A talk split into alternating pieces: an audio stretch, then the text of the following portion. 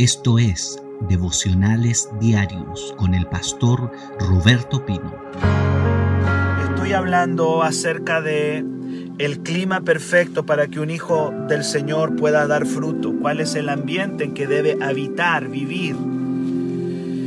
Y nos fuimos a Hechos 2.42 y hemos estado viendo de que la iglesia que da fruto es la que persevera, es la que persevera. Nos cuesta tanto la perseverancia en, todas las cosas. Es una falta que tenemos los hijos de Dios. A veces siento que somos demasiado hormonales. Un día queremos conquistar el mundo para Cristo y otro día estamos enterrados en el suelo y no queremos nada. Em, y Dios no puede, no puede usar a una iglesia hormonal, una iglesia emocional no va a llegar a ningún lado. Son los hijos de Dios que se determinan y que perseveran. Y la perseverancia era un rasgo característico y ha sido un rasgo característico de una iglesia que avanza, de, de hijos que conquistan las promesas de Dios. Eh, gente que va adelante. Y si estás en este devocional es porque Dios te está diciendo, hijo, hija, ya es tiempo de crecer, ya es tiempo de madurar, ya es tiempo de avanzar, tengo promesas, tengo planes contigo, siempre los he tenido, pero necesito que seas perseverante. Y dice la Biblia que esta primera iglesia del libro de los Hechos, que fue una iglesia impresionantemente fructífera, dieron fruto en todo, dice la Biblia que perseveraban. Pero perseveraban en algunos elementos perseveraban en cosas que tú y yo tenemos que perseverar hoy. La fórmula no cambia, la fórmula sigue igual. Toda iglesia que replique la receta, si puedo hablar de una receta, o que haga esta fórmula, esa iglesia Dios la va a levantar y Dios la va a usar para su gloria. ¿Cuáles eran los elementos? Uno, la doctrina de los apóstoles que le dije que no es otra cosa más que la enseñanza de la palabra. Dos, perseveraban en la comunión unos con otros y eso cuesta, porque todos tenemos opiniones distintas y todos tenemos gustos diferentes. Ponerse de acuerdo, estar en comunión es un trabajo que cuesta. En una familia, mucho más en una iglesia.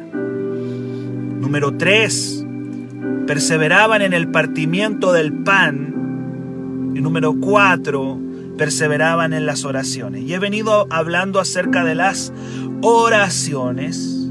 Estuvimos viendo las oraciones en el libro de los Hechos y vimos todo el poder que se desata por medio de la oración. No lo voy a repetir porque eso está en el video anterior. Hay dos videos eh, atrás donde vas a ver el poder de la iglesia en la oración, cómo oraban esa iglesia. Hoy día quiero hablar acerca de los tipos de oraciones. Cuando dice, cuando dice en Hechos 2.42 que perseveraban en las oraciones, da a entender de que hay varias oraciones. No es una sola manera de orar. No es un rezo, no es un Padre Nuestro que vamos a hacer todo el tiempo, todo el tiempo, o un Ave María que vamos a estar ahí repitiendo algo todo el tiempo. Las oraciones son muchas, hay diferentes tipos de oración. Y hoy día quiero hablar acerca de los diferentes tipos de oración que tú y yo podemos hacer dependiendo la circunstancia en la que nos encontremos. Dice primera de Timoteo 2.1, Exhorto ante todo, dice el apóstol Pablo, a que se hagan y comience a enumerar una cantidad de oraciones, dice, rogativas, oraciones, peticiones y acciones de gracias por todos los hombres. Y luego dice, y por los que están en autoridad y, y tienen que orar por ellos. Pero ya ahí me está nombrando, mira, observa, rogativas, oraciones, peticiones y acciones de gracia. O sea, ya me está diciendo que no hay solamente un tipo de oración, sino que hay varios. Hay diferentes tipos de oración y yo quiero enseñarte en esta mañana, quiero que te vayas edificado hoy día con los diferentes tipos de oración que vamos a encontrarnos en la Biblia. Vamos, comencemos en el nombre del Señor. Bueno, número uno, la, la primera oración, y yo diría que esta es una de las, y es la oración más importante que puede hacer un hombre y una mujer, es la oración de salvación. Romanos 10, del 9 al 10, me habla de la primera oración que hace un pecador. Esta es la oración más importante que un hombre y una mujer puede hacer en esta tierra. Porque esta oración lo va a conectar a su salvación y esta oración le va a sacar del fuego eterno del infierno. Esta es la oración que saca a la gente del infierno. Esta es la oración que saca a las personas de muerte a vida, de condenación a salvación, a vida eterna. Es la primera oración. Esta oración la hice yo cuando tenía quizás 12, 13 años. No sé qué edad tenías tú cuando hiciste esta oración, pero esta es la oración donde tú y yo confesamos con nuestra boca en una oración. No sabíamos ni orar. En esa oración nos tuvieron que enseñar, alguien nos tuvo que decir, repita esta oración. Y esa es la oración de salvación, que es la oración más importante. Dice Romanos 10 del 9 al 10, si confiesas con tu boca que Jesús es el Señor y crees en tu corazón que Dios le levantó de los muertos, serás salvo. Esa oración, puede que alguien me esté escuchando hoy día a través del podcast que yo tengo, porque este, eh, eh, eh, esta enseñanza que estoy dando la doy a través de Facebook, ahora en vivo, pero también puede que alguien me esté escuchando en, en audio, en Spotify o en cualquier plataforma, y yo quiero decirte que si no tienes a Jesús en tu corazón, quiero decirte que esta es la oración que te conecta a tu salvación eterna. Dice la Biblia, si confiesas con tu boca que Jesús es el Señor y crees en tu corazón que Dios le levantó de los muertos, serás salvo. Es la primera oración que hace una persona y que esta oración lo conecta a la salvación porque confesar con nuestra boca, Cristo es el Señor. Y hemos enseñado a la gente y le decimos, Repite conmigo, Señor Jesús, Señor Jesús, soy un pecador, soy un pecador. Confieso con mi boca que tú eres el Señor y le vas haciendo repetir esta oración. Y esta es la primera oración. En esta oración la persona se saca de muerte a vida, de condenación a salvación. Ahora la pregunta es, ¿a cuántos tú has llevado a esta oración? Yo en mi vida cristiana he llevado mucha gente a repetir esta oración. Mucha gente la he llevado a esta oración porque le hemos predicado el Evangelio y luego de predicarle el Evangelio le digo repita conmigo. Hay muchas personas que yo las he llevado a esta oración. La pregunta es, ¿a cuántas personas tú has llevado a repetir esta oración? Tú un día la repetiste, la oración de, de la salvación. Ahora tú tienes que llevar a otros a repetir esta oración. Luego que hablas de Jesucristo, luego que hablas de su amor, tú le dices, ¿quieres confesar a Cristo como tu Señor? Vas a ser salvo. Vas a salir de la muerte a la vida. Vas a salir de la llama del infierno y vas a salir a la vida eterna. Esta es la oración más importante que un hombre en esta tierra puede hacer, que es la confesión con la boca de Cristo Jesús. Aleluya. La oración de salvación. Número dos, hay otro tipo de oración que la Biblia le llama la oración de fe. Esta es la oración para milagros. La gente tiene necesidades, las personas se encuentran en diferentes callejones sin salida. Toda persona necesita un milagro. Los milagros son el, la carnada de Dios. Yo siempre digo, los milagros son la carnada de Dios para atrapar a la gente. Hay gente que dice, no, yo no me quiero acercar a Dios por necesidad, yo me quiero acercar a Dios por otra cosa. Pero ¿cuándo te vas a acercar a Dios?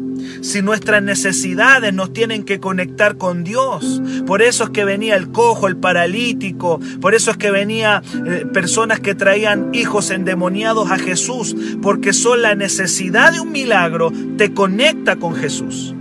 Y esta es la oración que yo llamo la oración para milagros, la oración de fe. Santiago capítulo 5, verso 14 al 15, dice que hay personas que van a llamar a los ancianos de la iglesia. Dice, si alguno está enfermo, pero yo le coloco ahí cualquier necesidad, puede ser cualquier necesidad. Si alguno está enfermo, dice, llame a los ancianos de la iglesia y oren por él, dice la palabra, oren por él, dice, se puede utilizar aceite, dice, únjale con aceite y la oración de fe dice la palabra, sanará al enfermo, salvará al enfermo, lo sanará, lo salvará. Y si hubiese cometido pecado, le serán perdonados. Cuando dice oración de fe, me da a mí la idea de que la persona que va a orar tiene que ir con fe. Muchas veces nos piden que vayamos a orar por un enfermo y hacemos la oración incrédula.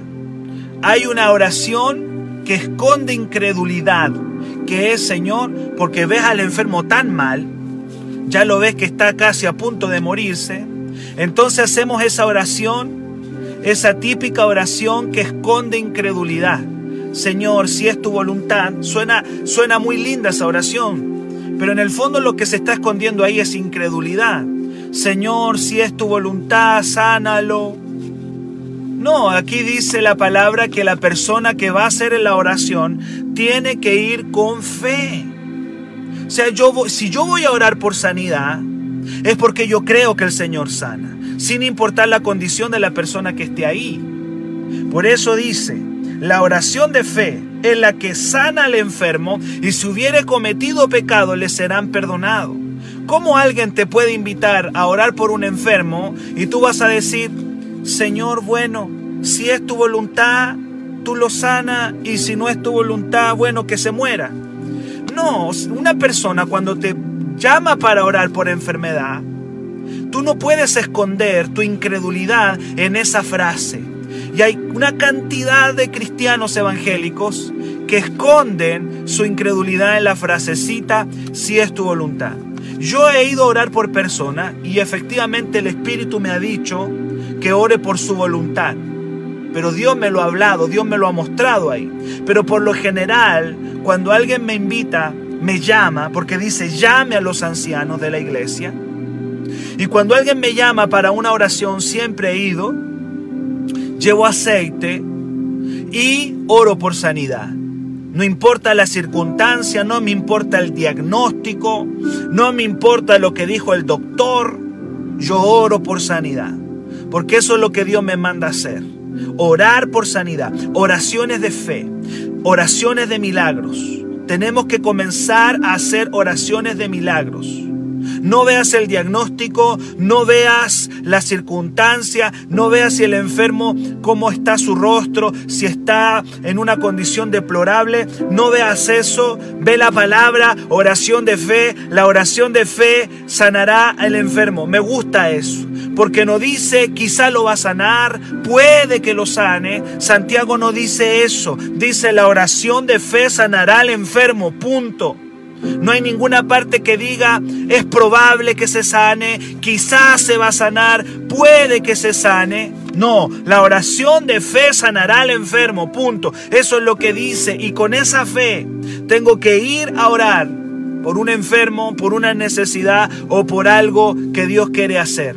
Así que dejemos de esconder nuestra incredulidad en la frase, Señor, si es tu voluntad, Señor, si tú quieres.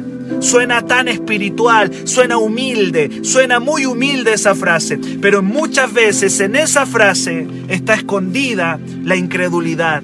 Porque hay gente que no cree en el Dios de los milagros. Hay gente que no cree. Cuando usted va a orar por un enfermo, vaya a ganador, no vaya a perdedor. Siempre que va a orar por un enfermo, vaya a ganador. Ahora, ahora, escúcheme bien. Si Dios en el momento a usted por el Espíritu le dice, este hijo me lo voy a llevar, a este hijo eh, eh, terminó su tiempo, bueno, ahí hay un cambio. Ahí hay un cambio porque Dios le está dando otra dirección, Dios le está dando otra directriz, otra, forma. Pero por lo general, si te están llamando a orar por un enfermo, tienes que orar y ungir por sanidad. No esconde incredulidad en la frasecita si es tu voluntad. Número 3. Dije oración de salvación, que es la más importante. Esa oración te saca del infierno y te lleva al cielo. La oración de fe es la, oración que no cabe duda de lo que Dios está en su palabra. El, el gran parte del ministerio de Jesús fue sanar enfermos. No sé por qué me estoy deteniendo tanto ahí, pero seguramente Dios quiere hablarle a alguien. No sé por qué me detengo, pero el, mayor porcentaje del ministerio de Jesucristo fue sanar enfermo. ¿Querrá Dios sanar enfermo hoy día? Bueno, yo tengo una Biblia llena, tengo todo el Nuevo Testamento, tengo todo el Nuevo Testamento donde veo que Jesucristo dedicó gran parte de su ministerio a sanar los enfermos fue parte importantísima del ministerio de Cristo sanar los enfermos. ¿Querrá Dios sanarlos hoy día o querrá, o querrá nuestra frasecita, perdóneme, nuestra frasecita, Señor, si es tu voluntad? Y Dios arriba diciéndote, oye, lee un poco la Biblia. Gran parte de mi ministerio fue sanar los enfermos. ¿Cómo me pregunta si es mi voluntad sanar un enfermo? Ahora, vuelvo a decir, hay un porcentaje de gente que quizá Dios se quiera llevar. Hoy día estamos recién hablando de un hombre de Dios que el Señor se lo llevó. Claro que sí lo hay. Si tienes oídos atentos y Dios te dice, esta persona me la voy a llevar, no hay nada que hacer con eso. Pero por lo general tenemos que orar con fe por sanidad. Un tercer tipo de oración es la oración de intimidad con Dios. Diariamente tenemos que buscar un lugar y una hora para estar a solas con Dios. Tú y Dios solitos. Tú y Dios solos. Ahí, solitos con Dios. Oración de intimidad. Mateo 6:6, Cristo dijo, quiero que cierren la puerta. Quiero que cierren la puerta y oren al Padre que está en secreto. Tienes que tener un tiempo secreto con Dios la vida, la vida está, anda tan rápido que decimos no tengo tiempo. No tengo tiempo. No, ¿A qué hora lo voy a hacer? Tengo tantas cosas que, que hacer en mi vida. Pero la Biblia habla de la oración de intimidad, que es tu momento a solas con el Señor, donde tú te encierras para estar solito con Dios. Cristo dijo, o eh, entra en tu aposento, tienes que tener un aposento, cierra la puerta y dice la palabra, y, esa oración secreta que tú haces, dice que la oración secreta va a traerte recompensas en público, en público. Estas oraciones traen recompensas públicas. El estar a solas con Dios y el hacerle un aposento a Dios. Hace algunos días atrás, meses, no sé, yo estuve hablando y, y yo veo que esta oración secreta rompe maldiciones. Rompe maldiciones. Hay cosas que no se van a romper en tu vida hasta que te metas en secreto con Dios. Y hay gente que dice, sabe, mi casa es tan chiquitita que casi no tengo un lugar donde orar. Yo siempre cuento mi, mi experiencia. Hubo un momento en que yo no tenía un lugar porque la casa es pequeña y salía a un bosque a orar. Y ahí caminaba y oraba. Em, puede que Dios te dé la bendición de tener una casa grande donde puedas tener una habitación. Hubo un momento, me acuerdo que me metí a un baño a orar, al baño de la casa, porque no, no, no tenía otro lugar ahí secreto.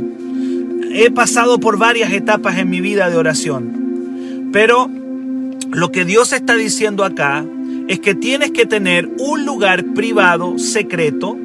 Esta es una oración diaria, íntima, donde Cristo dice, cierra, tu, cierra la puerta y ora a tu Padre que está en el secreto.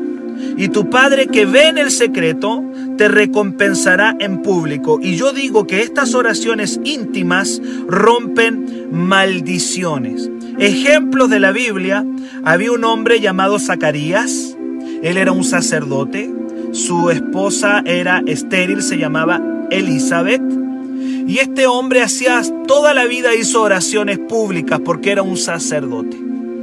Él estaba acostumbrado a orar en público y me imagino que oraba muy lindo porque hacía oraciones públicas, era sacerdote, tenía un ministerio, hasta que un día le tocó en suerte entrar en el lugar secreto, en el lugar secreto, que se le llama el santuario. Y los sacerdotes no podían entrar siempre ahí, se hacía un sorteo y quien salía en el sorteo podía entrar a orar en el lugar secreto. Y este hombre que anhelaba tener un hijo, este hombre que era ya anciano y que su esposa era estéril, deseaba tener un hijo, fue cuando él entró en el lugar secreto que la maldición de la esterilidad se le rompió.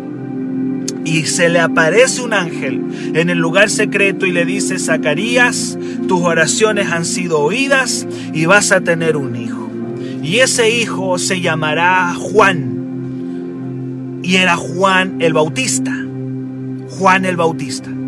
Por años este hombre hizo oraciones públicas, por años este hombre practicó la religión pública hasta que un día se metió en el secreto. El secreto te cambia la vida. El secreto te saca de lo natural a lo sobrenatural.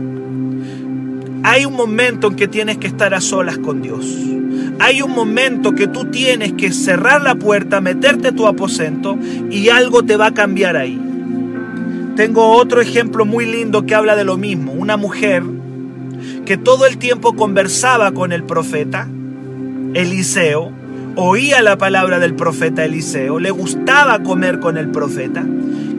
Este matrimonio de la mujer tsunamita invitaban al profeta a su casa hasta que un día dice, le vamos a hacer un aposento, le vamos a hacer un cuarto, le vamos a hacer un lugar. Y fue el día en que este matrimonio determina construirle un aposento, un lugar al profeta, que la maldición de la esterilidad se rompió porque esta mujer no podía tener hijos.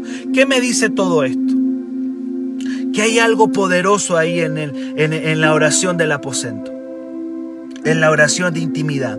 El cerrar la puerta, maldiciones se van a romper se van a romper cosas en tu vida que tú dices, esto, esto me lleva persiguiendo años.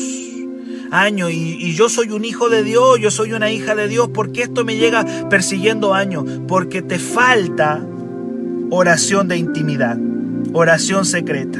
En ese lugar se rompe la maldición, gloria a Dios, y en ese lugar el Padre te recompensará en público. Oraciones secretas son recompensas públicas. Pero nos cuesta, nos cuesta, preferimos, preferimos lo público. De hecho, este devocional es maravilloso, yo bendigo este devocional, pero en este devocional estamos aquí eh, casi en público, aun cuando tú estás solo. Pero hay un momento en que tú tienes que decir, voy a buscar a Dios en mi secreto. Voy a pedir a Dios dirección, voy a pedir a Dios que Él me guíe, que Él me oriente. Amén. Cuarto tipo de oración. Oiga bien esto, esto es tremendo. La oración del acuerdo. La oración en acuerdo. Un acuerdo de oración desata un poder increíble. Cristo dijo, si dos de ustedes se ponen de acuerdo en la tierra, y me encanta lo que dice luego, acerca de cualquier cosa. O sea, Cristo ahí abre un abanico impresionante cuando dice acerca de cualquier cosa.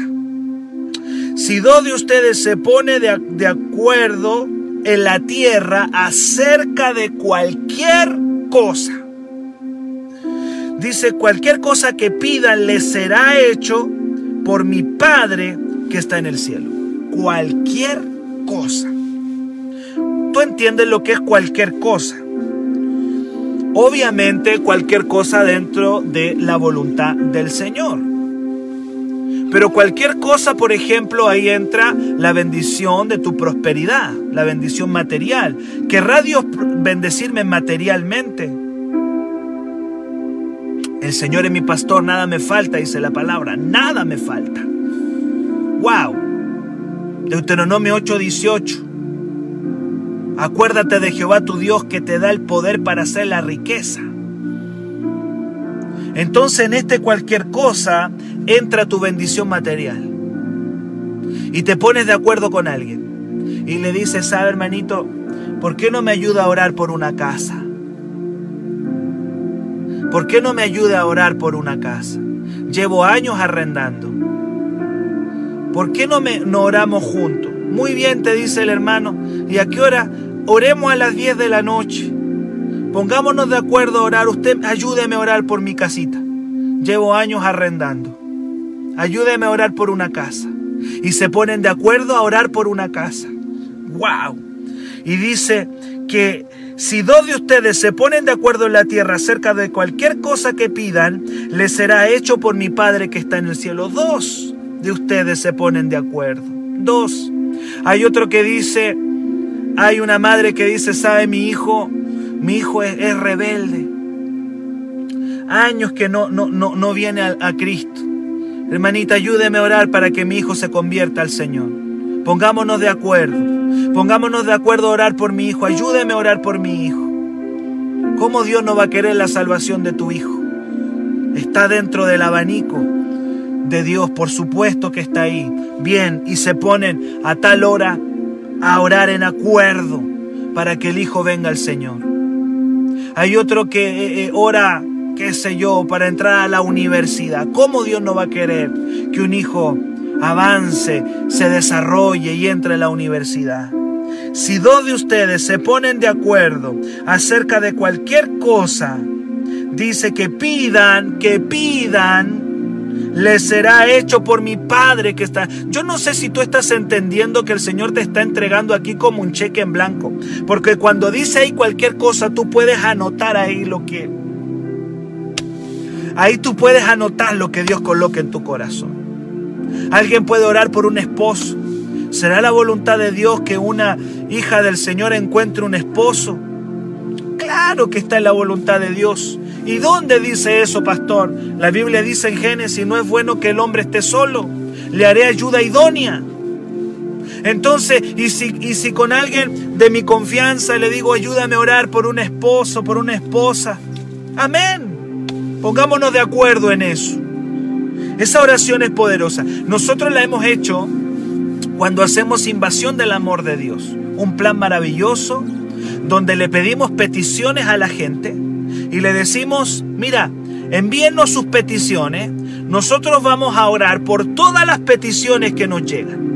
Y ponemos las peticiones en un papelito, en una mesa, ponemos nuestra mano y nos ponemos de acuerdo para orar contra el cáncer, contra la enfermedad, contra la pobreza, contra el divorcio. Aleluya. Vamos a llevar invasión a todas las ciudades que están aquí. Vamos a llevar invasión a Valparaíso. Vamos a llevar invasión del amor de Dios. La vamos a llevar a Osorno, invasión del amor de Dios. Vamos a llevar invasión del amor a Los Ángeles. Vamos a llevar invasión del amor a todas las ciudades que están aquí. Y nos vamos a poner de acuerdo para llevar al trono de Dios cientos de peticiones aleluya, cientos de peticiones en acuerdo. Nos vamos a poner de acuerdo para que la voluntad de Dios que está en el cielo se haga en la tierra. ¿Y cuál es la voluntad de Dios del cielo a la tierra? Dios quiere sanar a la gente. Dios quiere sanar a la Dios quiere salvar al perdido, quiere liberar al drogadicto, al alcohólico. El Señor quiere hacer tantas cosas, pero tenemos que ponernos de acuerdo en oración oraciones en acuerdo. Yo busqué la palabra acuerdo. La palabra acuerdo significa armonía. Es decir, gente que está tocando una melodía en la misma nota. Eso significa acuerdo, armonía. La palabra es sinfonía en el griego. Acuerdo es sinfonía. Es decir, estamos todos en la misma nota, todos haciendo una armonía. Aleluya. Y estamos orando por sanidad, estamos orando por milagros, estamos orando para que Dios le dé trabajo a alguien. ¿Cómo Dios no va a querer que una persona encuentre trabajo? ¿Qué clase, qué clase de Dios nosotros adoramos? Yo tengo un Dios que cuando ve una persona que está cesante, mi Dios quiere que se le abra una puerta de trabajo para que pueda traer el pan a su casa, para que pueda traer el recurso a su casa. Eso está dentro de la voluntad de Dios. Falta que dos personas se pongan de acuerdo. Ahora, si dos solamente dos pueden lograr poder, imagínate cuando se ponen de acuerdo diez. Imagínate cuando se ponen de acuerdo 30 o 50. O imagínate lo que ocurre cuando miles de cristianos se ponen de acuerdo por algo aquí en la tierra para que sea hecho en el cielo. Poderoso, poderoso. Eso está en Mateo 18, 19, la oración en acuerdo. Hay cosas que tú no has podido solo. Hay cosas que tú no has podido sola. Tú dices, ¿y por qué Dios no me ha respondido? Porque estás orando sola. Por eso no, no, no, no, no, le has, no le has puesto poder ahí. Hay gente que está orando solo por una petición. Solitos oran. Ahí, Señor, te pido por esto. ¿Y qué pasa si pides ayuda? ¿Y qué pasa si le dice, hermanito, ayúdame a orar por esto? Acuerdo. Y la promesa está, dice, cualquier cosa que pidan, les será hecho por mi Padre que está en el cielo. Oración de acuerdo, oración en acuerdo, en, en armonía, en sinfonía. Gloria a Dios. Gloria al Señor. Vamos a llevar esta visión de la oración de acuerdo a todos los lugares. Número 5. La oración de intercesión. ¡Wow! Esta es poderosa. Esta es poderosísima.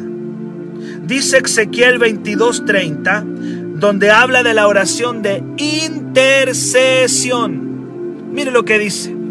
Oración de intercesión. ¿Qué significa interceder? Significa ponerte delante de Dios por alguien. El mayor intercesor que tenemos es Jesucristo. Jesucristo es nuestro mayor intercesor. De hecho, la Biblia dice que Cristo está intercediendo por nosotros. En este mismo momento que yo estoy haciendo este devocional, tengo un Cristo que está orando por mí. Dice la Biblia que Cristo está eh, junto al Padre. Y dice la palabra que el ministerio que Jesucristo está haciendo hoy es la intercesión. Cristo está orando por nosotros. Cristo está intercediendo continuamente por nosotros delante del Padre. Pero ese ministerio bendito de la intercesión, tú y yo lo podemos hacer también. Somos intercesores. Tú y yo podemos interceder. Cuando intercedes, te olvidas de ti. Te olvidas de ti para ponerte en el lugar de otro. Te pones en los zapatos de otro, te pones en el lugar de otro. Ezequiel 22:30 dice que Jerusalén era un caos. Jerusalén era un lugar de, de, derramamiento de sangre. Jerusalén era un lugar de robo. Jerusalén era un lugar de pecado, de prostitución. Jerusalén se había convertido en un lugar de inmundicia y de maldad. Y Dios dice, mm, voy a destruir Jerusalén. Jerusalén te voy a destruir, te voy a destruir, porque ya el pecado ha llegado muy alto. Dios dice ya el pecado de, de, Chile, el pecado de Argentina, el pecado de Perú, el pecado de Europa, el pecado de, de Estados Unidos, ya ha llegado muy alto. Voy a destruir, dice Dios, naciones. Voy a enviar juicio a las naciones. Pero antes de hacerlo, les voy a dar una oportunidad, dice Dios. Antes yo de destruir una nación, antes yo de destruir por su pecado un lugar, voy a ver si hay alguien, voy a ver si hay una, un hombre, una mujer que se me ponga en el medio a decir, Señor, por favor no lo hagas. Señor, por favor no lo hagas. Y se coloca ahí. Yo no sé si usted ha visto la figura de una persona que se coloca con los brazos abiertos como diciendo, no, no le hagas nada. Por favor, no, no, no le hagas daño, no, no le hagas nada, Señor, no le hagas nada. Eso es un intercesor. Es una persona que se coloca en medio diciendo, Padre, por favor, no le hagas daño. Señor, por favor, yo sé que su pecado es grande, yo sé que su maldad es tremenda, yo sé que la maldad de mi familia es grande, hay adulterio, son, son blasfemos blasfeman contra ti, hablan contra ti, pecan contra ti todos los días, Señor. Todos los días están burlándose de tu nombre y de tu palabra. Pero yo me coloco en el medio, Señor. Aquí estoy, me pongo en el medio. Por favor, Dios mío, no le hagas daño. Dice la palabra ahí, busqué un hombre que se pusiese en la brecha. Dice Dios, dice Dios, voy a destruir Jerusalén voy a destruir Jerusalén, pero voy a buscar un hombre o una mujer que se ponga en la brecha, dice la palabra, ahí, y que haga un vallado, haga un cerco de protección para que yo no destruya la tierra. Cuando intercedes, te pones en lugar de otro. Te pones en lugar de otro, de un pecador, y dice, Padre, no lo destruyas ten misericordia. El intercesor se pone en el lugar de otro. ¿Cuánto me dicen amén? El intercesor se coloca en la brecha y hace un cerco. Ese es un intercesor. Aleluya. Abraham intercedió por Sodoma. Y el único justo fue salvado, fue Lot. El único hombre que estaba en el pacto fue Lot. Y dice la palabra que, que, el Señor salvó a Lot y a su familia y cuando ellos salen de Sodoma, cayó el fuego ahí. Hay gente que es para salvación de la cual nosotros tenemos que interceder. Tenemos que interceder. Por ciudades, por naciones, por familias Intercesión es ponerse en el lugar. Oraciones de intercesión. Wow, hay tantos tipos de oración. ¿Se da cuenta usted todos los tipos de oración que hay? Y alguien dice, no, la oración es aburrida, dice. Orar es aburrido. Claro, si la gente no conoce la oración, la va a encontrar aburrida.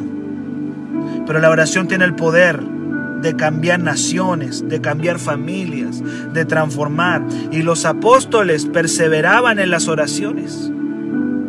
La oración de salvación, la más importante, la oración de fe por milagros, oraciones de milagros, oración a ganador, la oración de intimidad. Te encierras con Dios, te encierras con Dios. Y esa oración rompe maldiciones. La oración en acuerdo, cuando le pides a alguien, mira, no he podido solo. He orado, he orado, orado por esto, pero no he podido. Ayúdame a orar por esto hasta que Dios lo haga. Hasta que Dios lo haga. La oración de intercesión. ¡Wow! ¡Qué tremendo, hermano! Número 6. Hay otra oración que se llama la oración de acción de gracias. Y parece que otra vez no voy a alcanzar, amado. Pero bueno, quedémonos con la oración de acción de gracias. La oración de acción de gracias es la oración donde regresamos, donde nos detenemos por un momento a decirle gracias Señor. Gracias por lo que hiciste. La Biblia dice que el Señor sanó a diez leprosos. Diez uno solo volvió a darle gracias. Escasea esta oración. Escasea. Diez leprosos fueron sanos, pero tan solo uno regresó a agradecer. En esta oración me concentro en todo lo que el Señor ha hecho por mí y por mi familia.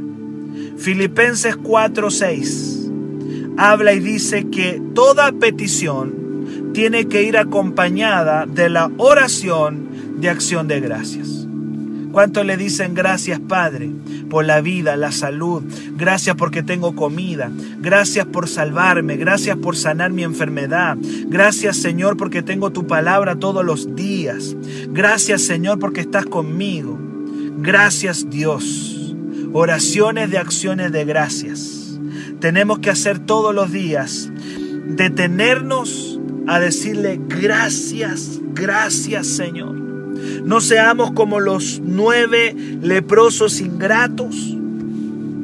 Seamos como ese, ese leproso que fue sanado y que regresó y dice la palabra que se postró a, a darle gracias. No te olvides, no te olvides que todo lo que tienes, que todo lo que eres, se lo debes al Señor. No te olvides de eso. Todo lo que eres, y todo lo que tienes se lo debes a Dios. La Biblia dice que los apóstoles perseveraban en las oraciones. Y hay diferentes tipos de oración. La oración de salvación, la oración de fe que sana al enfermo y hace milagro, la oración de intimidad en acuerdo, la oración de intercesión y la oración de acción de gracia. Dice, dice que esta oración es poderosa porque tú regresas para mayor información, escríbenos al WhatsApp más 569 733 19817.